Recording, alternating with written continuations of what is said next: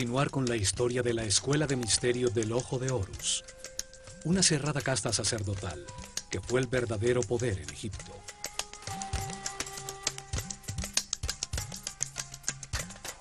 Organizada por sacerdotes sobrevivientes al diluvio universal, poseedores de registros y conocimientos de la desaparecida civilización atlante. Seres muy evolucionados que vieron el cataclismo como una oportunidad para estructurar una nueva civilización dedicada al perfeccionamiento espiritual.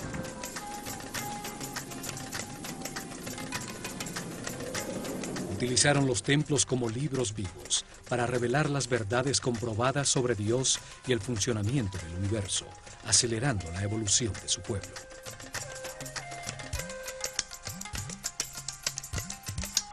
Los templos concentraron el conocimiento y la riqueza, convirtiéndolos en polos impulsores del desarrollo de la civilización egipcia. Enseñaron que el eterno espíritu reencarna repetidamente como el hombre sobre la tierra, para vivir un proceso de perfeccionamiento diseñado por Dios.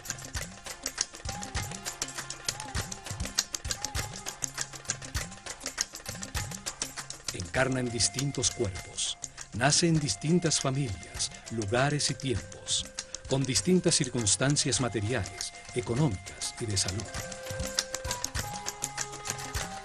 Reencarna repetidamente sobre la Tierra, mientras el sistema solar da una vuelta alrededor del centro de la galaxia, que dura 25.920 años, un giro que llamaron el año cósmico. Durante este siglo, conciencia del hombre es influenciada por la energía de distintas constelaciones de estrellas, que como las estaciones climáticas determinan los procesos necesarios para la evolución.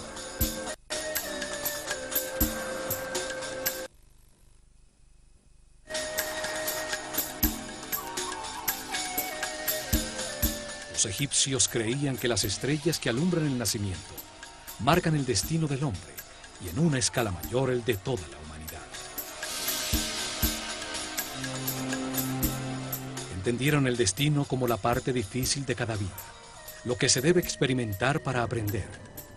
Se comprende qué es verdad al comparar los extremos enfrentados en un universo dual, de contrastes, de luz y oscuridad. Al ejercer su libre albedrío ante las circunstancias que atraviesa, aprende con los resultados de sus decisiones. La angustia permite entenderla más. El miedo permite entender la armonía. Las consecuencias del odio llevan a entender el amor. Así, vida tras vida, se produce un proceso de perfeccionamiento espiritual. Cada vez se nace más sabio, respetuoso y tolerante, hasta que termina el ciclo al transformarse en un superhombre inmortal.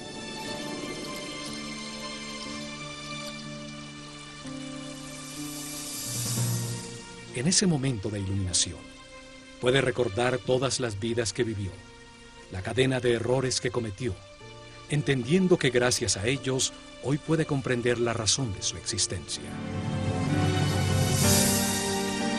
En paz y armonía, con un altísimo nivel de energía vital, irradiando permanentemente amor, accede a sus poderes superiores y llega al siguiente ciclo evolutivo en una escala más alta de la realidad.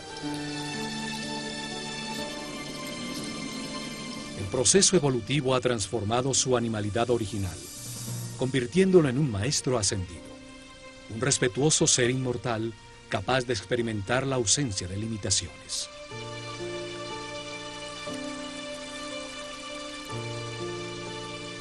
Esta manera de entender la vida permitió a los egipcios miles de años de paz y armonía, desarrollando una civilización ejemplar.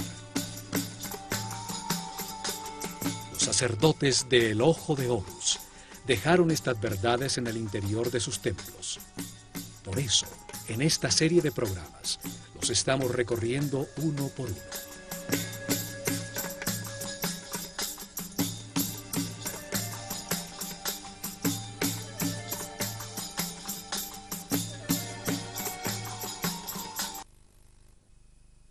Buscadores de la verdad. Vamos a llegar hasta la planicie de Giza. A través del tiempo, pues ese monolito de piedra es una marca indestructible para los buscadores del futuro.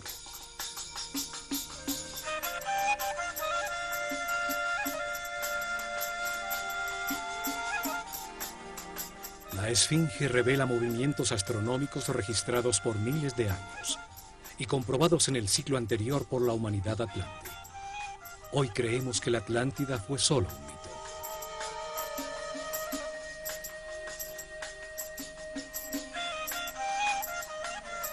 Hay que recordar que la historia contada por Platón sobre la desaparición de la Atlántida tiene origen egipcio. Fueron sacerdotes del templo de Neith los que le mostraron a Solón los antiquísimos registros sobre Atlántida, una palabra egipcia relacionada con el agua.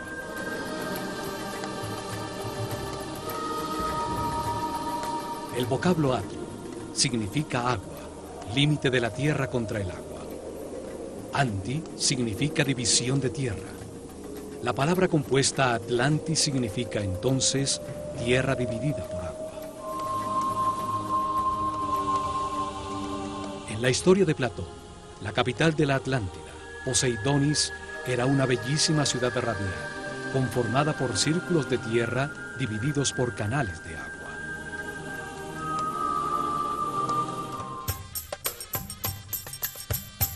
Develar los secretos de la Esfinge, vamos a analizar su forma simbólica, su gigantesco tamaño de piedra monolítica, su precisa ubicación, la dirección de su mirada Vamos a recrear los movimientos de los astros después del diluvio, las huellas de erosión por lluvia de su cuerpo y su significado.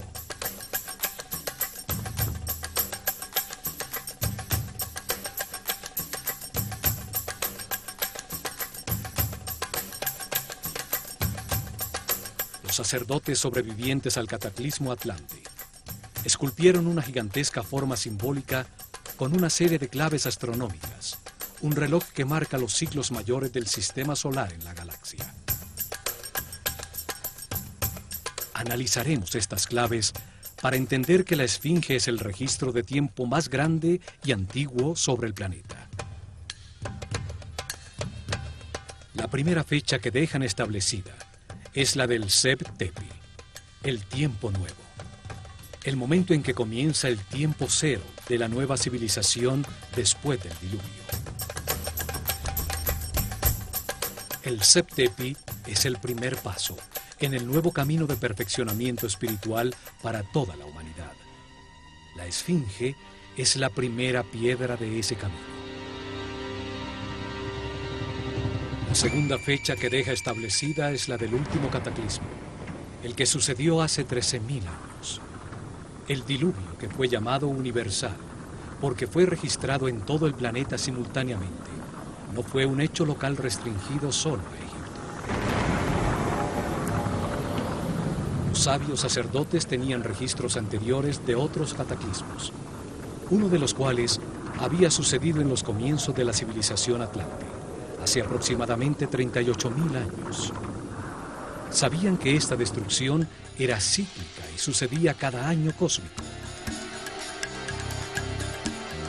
Ese conocimiento les confirmó que los astros marcan la duración de todos los ciclos en las distintas escalas del universo.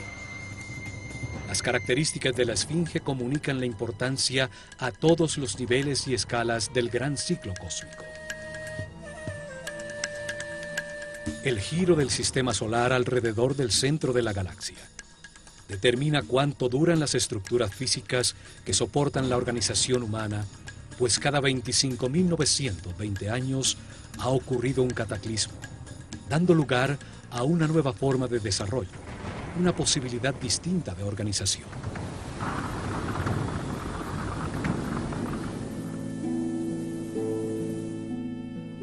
Estructuras que ordenan la vida y el desarrollo de la humanidad sufren periódicas destrucciones.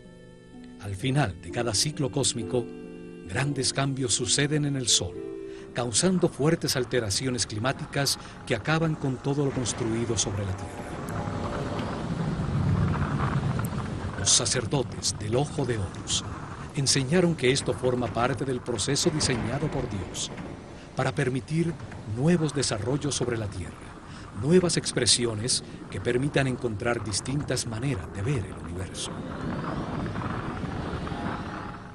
Es como si el cuerpo de la humanidad muriera cada 25.920 años para renacer en otra forma más perfecta. Lo mismo que sucede con el hombre, pero en una escala colectiva, de una mente más grande.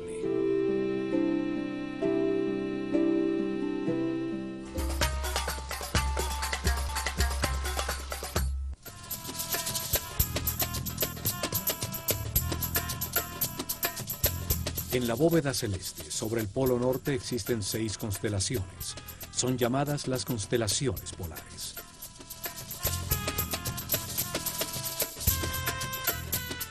En un nivel más abajo, cerca al Ecuador, existen las doce constelaciones zodiacales.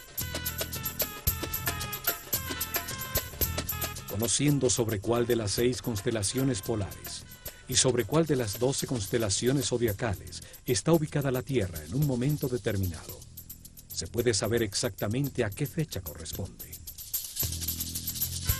El sistema solar da giros alrededor de la galaxia sobre una línea imaginaria llamada la eclíptica. Cada giro dura 25.920 años, un ciclo eterno llamado el año cósmico por los sacerdotes egipcios. Ellos dividieron este giro de 360 grados del sistema solar por la bóveda celeste en 12 sectores de 30 grados cada uno. El Sol los atraviesa en 2160 años. Son las 12 constelaciones de estrellas. Cada una tiene el nombre de un animal. El círculo de animales o zodíaco.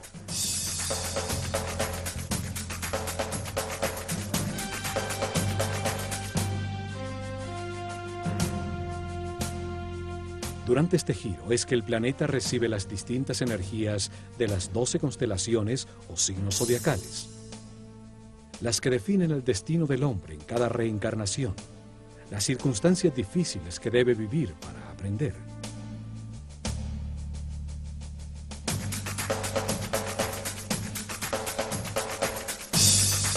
Partiendo de la posición que ocupa el sistema solar actualmente sobre la eclíptica, a los cero grados, Finalizando la era de Pisces, entrando en la nueva era de Acuario, retrocedemos 180 grados.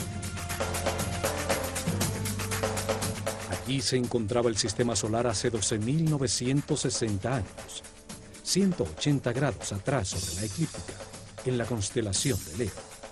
Los científicos actuales nos dicen que aproximadamente en esa época ocurrió el final del Pleistoceno cuando se derritieron los cielos y sucedió el diluvio universal.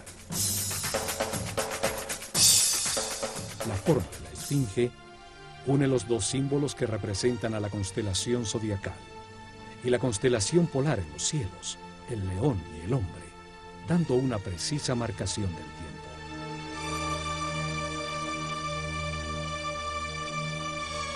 La forma representa los dos niveles en que se encuentran estas estrellas, el cuerpo de león representa a la constelación de Leo. El hombre es el símbolo de la constelación polar que hoy llamamos Hércules y que los egipcios llamaron Tum, el Adán de la mitología astronómica. El movimiento combinado en estos dos planos celestiales es llamado par y paso. El par de constelaciones por las que pasa la Tierra en su recorrido alrededor de la galaxia en la llamada precesión de los equinoccios. La esfinge marca así el septeti, el tiempo nuevo. La estrella polar es llamada así por su ubicación sobre el polo norte, directamente sobre la columna vertebral del planeta, su eje de giro. Es una estrella fundamental, el poder que preside los cielos, pues vista desde la Tierra, a su alrededor gira la bóveda celeste. La inclinación del eje de rotación del planeta con relación al Sol cambia lentamente durante el giro cósmico y apunta en un segundo círculo, un círculo más arriba en el cielo, a seis distintas estrellas polares.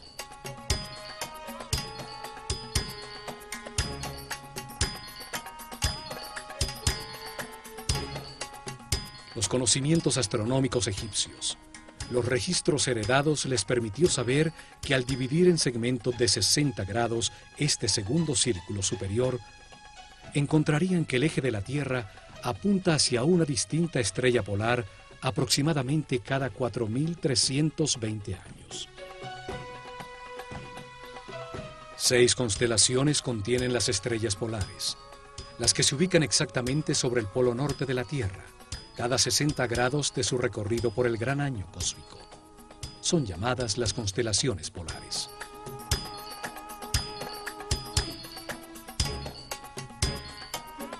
En la constelación de la Osa Menor está la estrella Polaris, ubicada actualmente sobre el Polo Norte. Es la estrella que guía a los navegantes en los mares. Hace 4.320 años, la estrella polar era Alfa Draconis, situada en la constelación de Draco.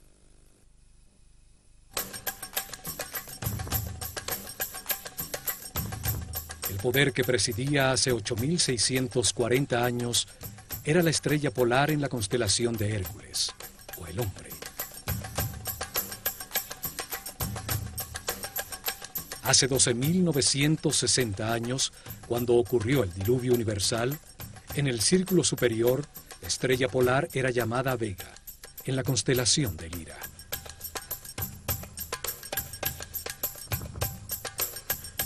Otros 60 grados atrás, o sea, hace 17.280 años, brillaba sobre el polo norte la estrella de Deneb, en la constelación de Cygnus, el cisne.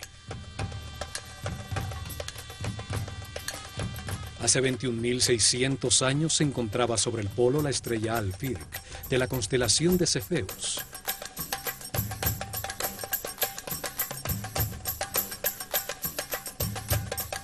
Y exactamente hace 25.920 años, o un giro completo del llamado año cósmico, la estrella Polaris en la Osa Menor brillaba sobre el polo como lo hace actualmente.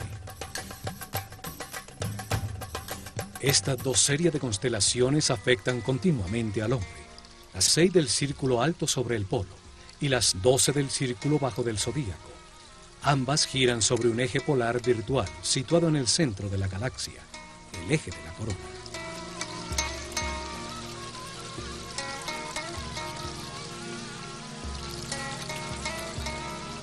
Para los egipcios toda la bóveda celeste descansa en estas columnas polares, distribuidas simétricamente cada 60 grados sobre el círculo hacia donde apunta el polo de la Tierra en su recorrido con el sistema solar por la galaxia. La antigüedad y la precisión de los registros egipcios es evidente. Los sacerdotes guardianes del tiempo heredaron registros astronómicos de más de 26.000 años de antigüedad. Los astrónomos actuales han podido comprobar estos dos movimientos y los llaman la precesión de los equinoccios, pues es a través de los cambios en la línea de los equinoccios que se han comprobado. Sol, visto desde la Tierra durante un año solar, parece tener cuatro esquinas, cuatro posiciones que limitan sus movimientos en el horizonte. Están definidas por los solsticios y los equinoccios de verano e invierno. El solsticio de verano, el 21 de junio, es el día más largo con la noche más corta del año. El solsticio de invierno, el 22 de diciembre, es el día más corto con la noche más larga del año. Los equinoccios de verano e invierno son cuatro días en los que el día y la noche son iguales.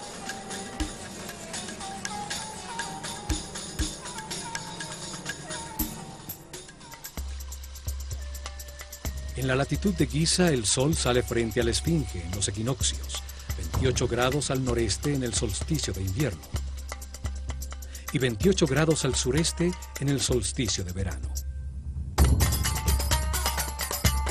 ser el día y la noche iguales en los equinoccios, son días de equilibrio energético entre la luz y la oscuridad. Esos días se abren las puertas dimensionales espaciotemporales. Por eso han sido tradicionalmente importantes para todas las culturas sobre la Tierra.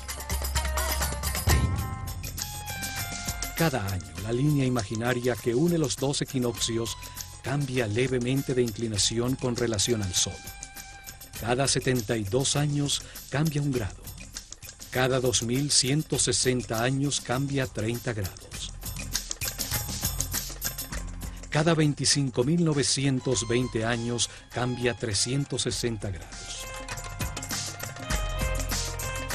Así, la llamada actualmente precesión de los equinoccios corresponde exactamente a los ciclos definidos por los antiguos en el par y paso, los dos niveles de giro que corresponden al gran año cósmico. La forma de la esfinge al unir el signo de Leo con el del hombre la constelación de Hércules marca el momento inmediatamente después del diluvio universal, una catástrofe que ocurre periódicamente al final del gran ciclo cósmico cada 25.920 años.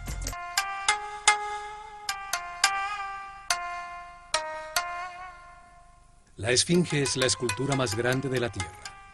Su enorme cuerpo fue esculpido de una sola roca para que permaneciera incólume ante el paso de los siglos. Es un gigantesco monolito, una sola roca tallada en la planicie de Giza que tiene 80 metros de larga 13 metros de ancha y 20 metros de alta, tan grande como un bloque o manzana de cualquier ciudad. Para darle la forma a su cuerpo fueron cortando y retirando la piedra en enormes bloques, que luego utilizaron para construir frente a ella dos masivos templos.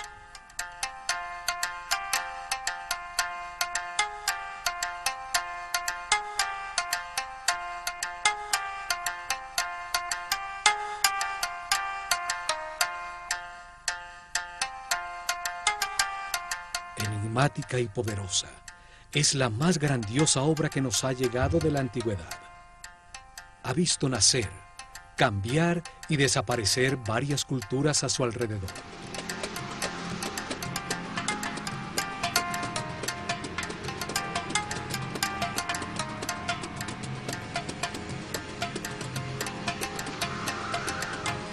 La Esfinge está ubicada en un sitio muy especial sobre la Tierra en la planicie de Giza, también llamada Rostó en el antiquísimo libro de los muertos.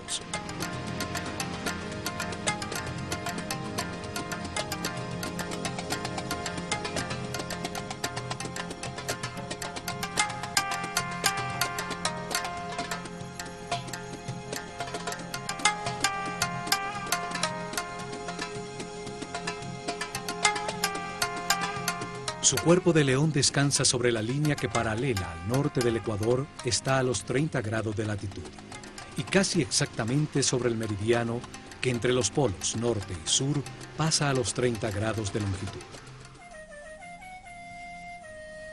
30 grados latitud, 30 grados longitud sobre uno de los puntos diamagnéticos del planeta. Hoy se sabe que alrededor de la Tierra sobre los paralelos de 30 grados norte y sur de latitud y a distancias armónicas, regulares y equidistantes, pasa la red electromagnética del planeta.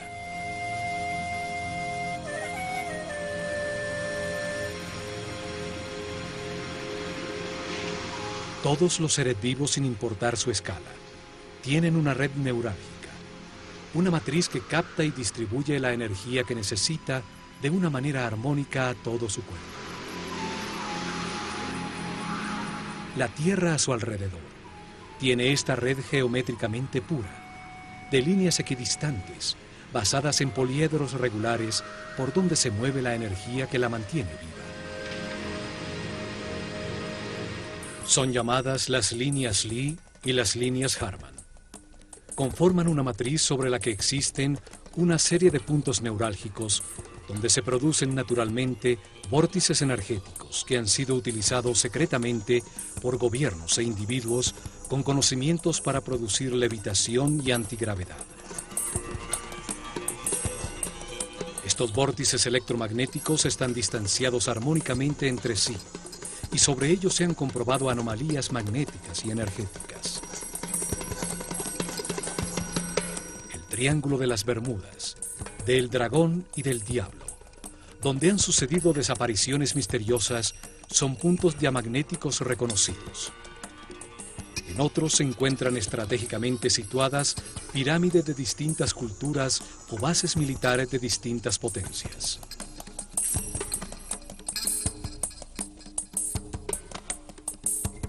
Sobre estos sitios neurálgicos, utilizando la tecnología adecuada, se puede aprovechar la energía del planeta para anular la gravedad de cualquier objeto en su campo de acción. También, en estos puntos, se han realizado experimentos de traslación dimensional, como los realizados en los Estados Unidos en el llamado experimento Filadelfia, que dirigió Nikola Tesla en 1943. Estos vórtices se producen puertas dimensionales que se abren y se cierran al atardecer en los días del equinoccio. Para los egipcios, el día del equinoccio era la puerta de Maat, la diosa del equilibrio y de la justicia. Esos días realizaban ceremonias especiales con iniciados de la escuela de misterios en la planicie de Rostov. Aprovechaban el vórtice para culminar años de preparación en los que sacerdotes que habían alcanzado el quinto y sexto niveles de conciencia eran impulsados con una fuerza externa para que experimentaran dimensiones más elevadas. Con el conocimiento heredado por los sacerdotes del Ojo de Horus sobre la red electromagnética, construyeron sobre ella la Gran Pirámide para transformar con propósitos espirituales su inagotable la Gran Pirámide recibían en su cuerpo las energías condensadas del planeta, logrando altísimos niveles vibracionales con los que obtenían estados especiales de conciencia.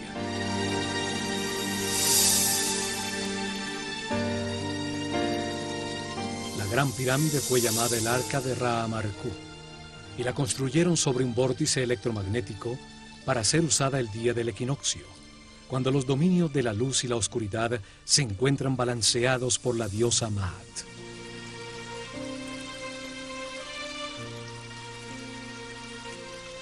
Esos días nacían los Néters, los espíritus excepcionales, los Shem Suhor, seguidores de Horus, que irradiaban amor y guiaban al pueblo, elevando su nivel de conciencia con su ejemplo e información sobre la realidad del universo.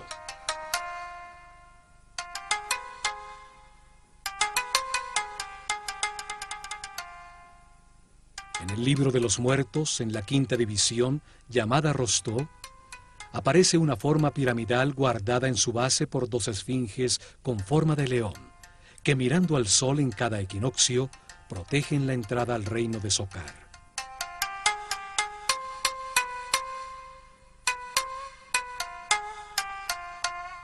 Los corredores que se recorren para ascender se asemejan a los pasadizos de la Gran Pirámide. Es allí donde sucede la transformación final del Osiris que lleva en su interior todo ser humano.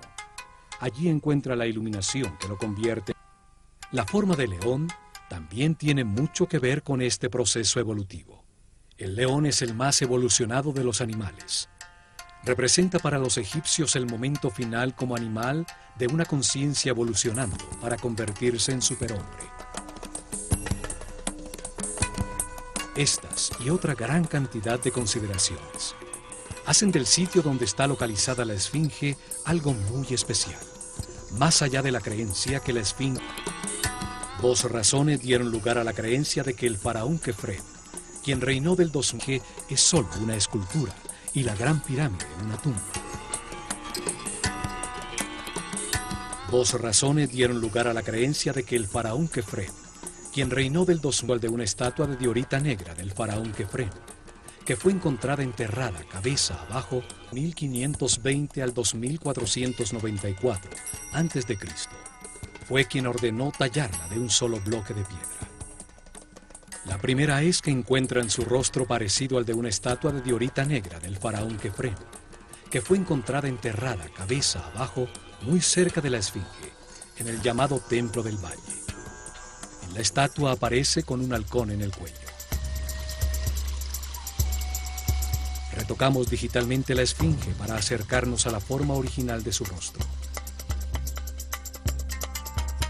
son muy distintas a las de Kefren.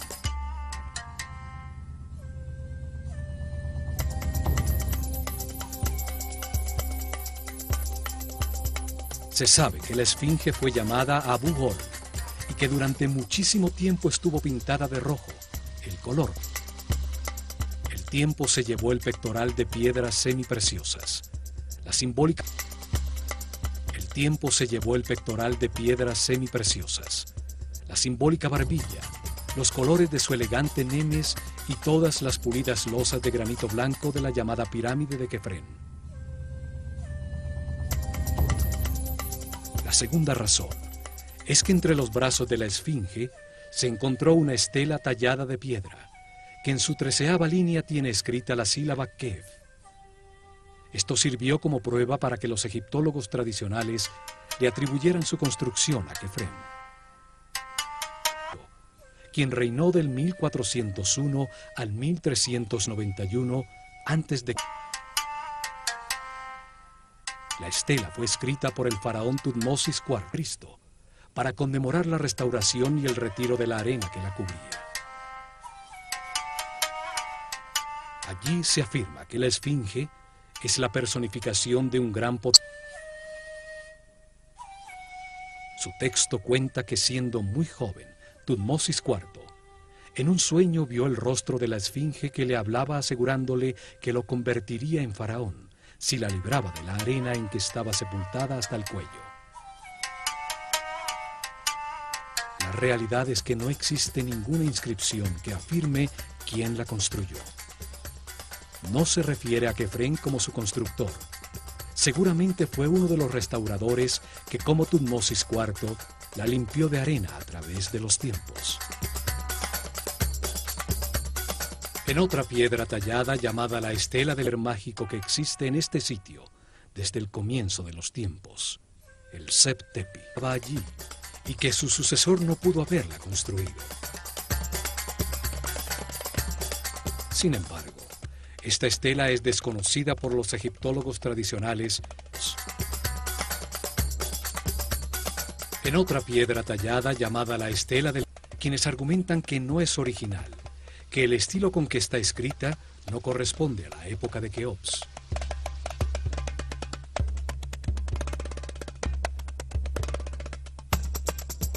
Realidad es que la esfinge permaneció sepultada en la arena por miles de años. Varias veces gobernantes benévolos ordenaron limpiarla, quedando al descubierto por algún tiempo, para luego volver a caer en el abandono.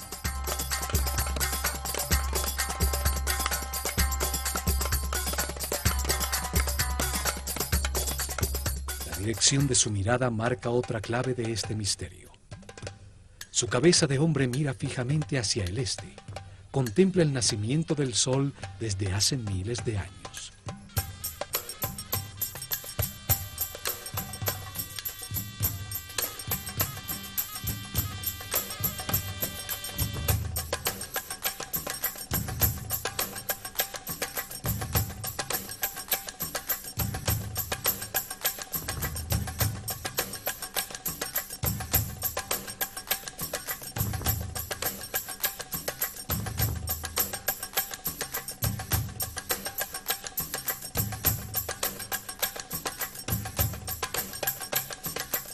Mirada marca intencional y precisamente el punto en el horizonte por donde sale el sol en los equinoccios, el este verdadero, el punto de cruce dimensional.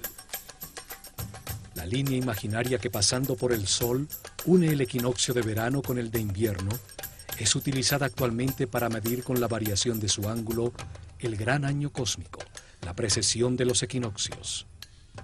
Su ángulo cambia un grado cada 72 años se mueve 30 grados en 2160 años, 360 grados en 25.920 años. Es la marca del año cósmico, el ciclo que determina las reencarnaciones del hombre y la llegada de los cataclismos periódicos.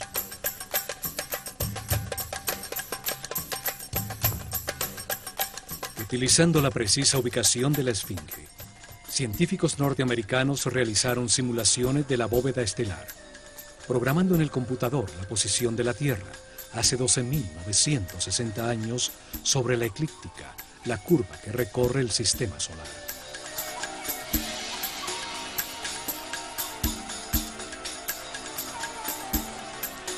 Se confirmó que en ese momento, en el punto exacto hacia donde mira la Esfinge, el punto sobre el horizonte, situado al este verdadero, a los 30 grados de latitud, salían todas las noches las estrellas de la constelación de Leo. La esfinge miraba en el horizonte frente a ella las estrellas del signo zodiacal de Leo, la constelación que atravesaba el sistema solar en esos momentos, confirmando el mensaje de tiempo, de su forma simbólica y de su precisa localización. En ese mismo momento, a 90 grados sobre el mismo horizonte, mirando hacia el sur, se situaba la constelación de Orión, 9 grados sobre la línea del meridiano norte-sur.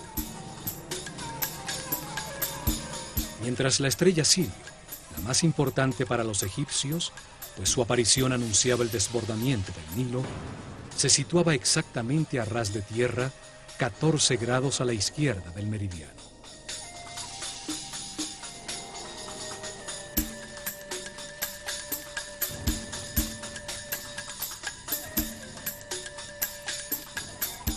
Fecha que transmite la Esfinge, el comienzo de la nueva civilización, el Septepi, está confirmada por la relación de su forma simbólica con la constelación zodiacal de Leo y polar de Hércules.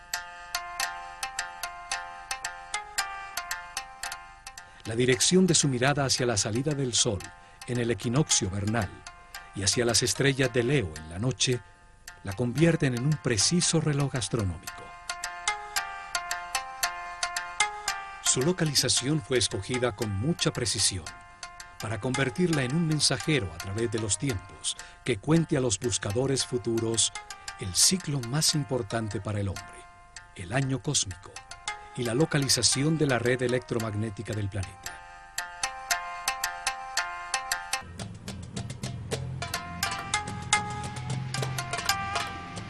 Otro elemento en la esfinge también confirma el Septepi, el momento en que fue construida la Esfinge. Se trata de una prueba de origen geológico y climático. En 1960, el matemático francés René Schwaller de Lubix afirmó que el cuerpo leonino de la Esfinge presenta signos de erosión causada por la lluvia.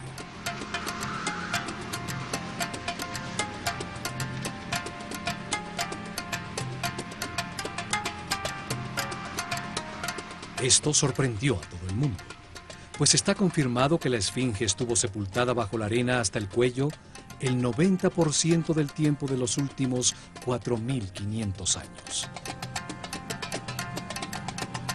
Desde el año 2500 a.C., la fecha tradicionalmente aceptada de su construcción por el faraón Kefren, solo unas pocas veces en todo ese tiempo, algunos gobernantes benévolos se han preocupado por restaurarla y quitarle la arena de encima.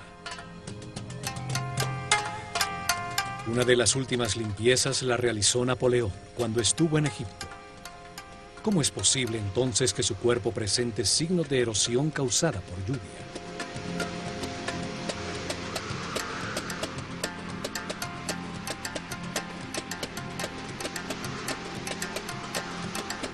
Además está comprobado que el clima en Egipto ha sido el mismo árido, seco y poco lluvioso durante esos 4.500 años. Los científicos nos dicen que el cambio climático radical que ocurrió en esa zona al final del Pleistoceno la convirtió poco a poco en el desierto que es actualmente.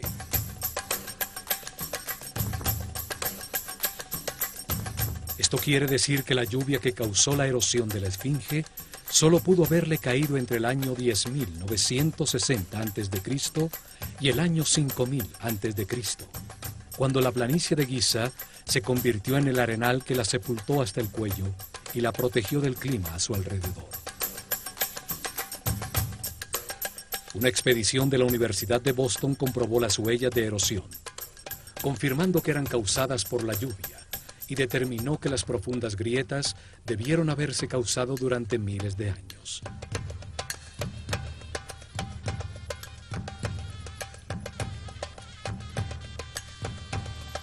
Esto confirma la antigüedad de la Esfinge y centra la atención sobre la polémica existente entre los egiptólogos tradicionales que no se han puesto de acuerdo realmente esta civilización. Muy pocos registros de gobernantes han sobrevivido hasta el presente, y los que lo lograron son aceptados solo parcialmente. El papiro de Turín y la galería de los cartuchos en el templo de Osiris, en Abidos, tienen los nombres de los faraones que son aceptados actualmente.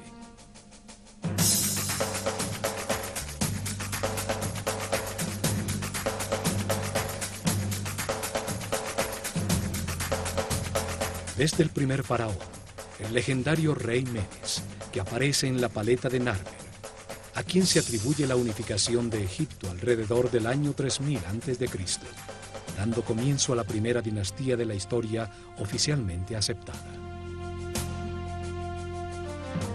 Sucede que estas listas y las que escribió el sacerdote Maneto en el año 300 a.C., en su Historia de la Civilización de Egipto, comienzan... Sucede que estas listas y las que escribió el sacerdote Maneto en el año realmente mucho más atrás en el tiempo, con otros gobernantes que no han sido aceptados, afirmándose que son un mito irreal. Son el reinado de los Sensuo, los seguidores de Horus, los divinos ancestros, unos seres iluminados que habrían gobernado a Egipto durante 13.900 años, y luego los de Aku, los sabios, otros gobernantes excepcionales, cuyo reinado de acuerdo a estas listas duró 11.000 años antes de comenzar el reinado de los faraones que duró 30 dinastías. Esto quiere decir que la civilización existió en Egipto aún antes del diluvio universal, durante el ciclo anterior que llamamos Atlante, y que en el Septepi reinició con los conocimientos heredados un nuevo ciclo. Explica, además, una de las incongruencias de la historia aceptada, que sitúa el comienzo de la civilización alrededor del año 3000 a.C. Nadie entiende cómo las ciencias, el arte, las técnicas arquitectónicas y la escritura hieroglífica aparecen en esa fecha, totalmente desarrolladas, con logros iniciales nunca sobrepasados en todo su desarrollo posterior.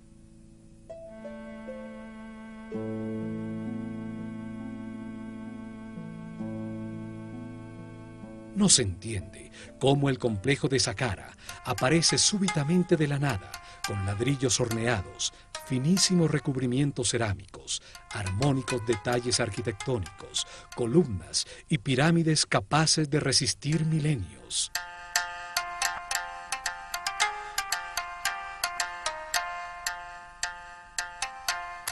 sin haber desarrollado nunca los aviones de lona, los DC-3 y los vuelos Gemini que condujeron el hombre a la Luna. Es evidente que la civilización egipcia heredó conocimiento del siglo anterior Atlante y que fue guiada en sus comienzos por una casta sacerdotal de seres muy evolucionados espiritualmente, como lo afirman las listas.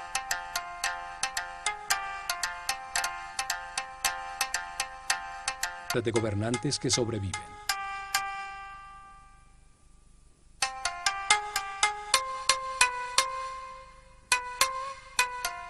Esto también confirma que la esfinge fue tallada en la piedra por los sacerdotes de la escuela de misterio del Ojo de Horus, inmediatamente después del diluvio, en el período predinástico de Egipto.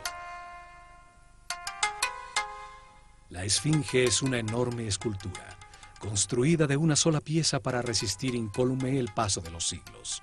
Su forma simbólica fue escogida cuidadosamente para que se convirtiera en un reloj astronómico. Fue ubicada de manera precisa sobre un nodo diamagnético del planeta, indicando la existencia de las fuerzas planetarias.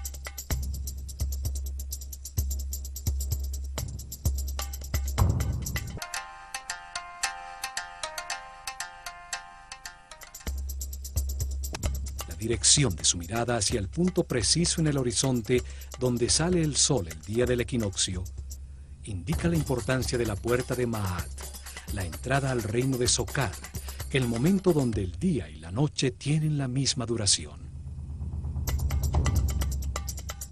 En este universo de contrastes, solo a través del equilibrio entre la luz y la oscuridad, al balancearse los extremos de la dualidad, se puede reencontrar la unidad. Esta comprensión se logra experimentando con los resultados de las decisiones a lo largo de muchas reencarnaciones, encontrando el camino de respeto y tolerancia que conduce a la paz y la armonía. Este mensaje lo transmiten todos los templos de la civilización egipcia. El camino de perfeccionamiento a través de la reencarnación para llegar a la iluminación era su creencia fundamental. Esfinge también confirma la antigüedad de la civilización egipcia. El momento del nuevo comienzo, del Sep Tepi, hace 12.900 años, cuando las estrellas de la constelación de Leo destellaron fundamental. La esfinge también confirma la antigüedad frente a ella.